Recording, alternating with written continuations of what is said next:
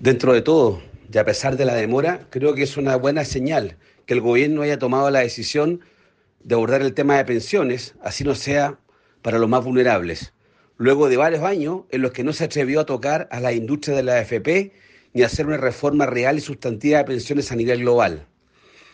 Aquí lo que tenemos que hacer es poner nuestra mejor disposición para ayudar a las personas que se van a jubilar y aquellos que ya están jubilados.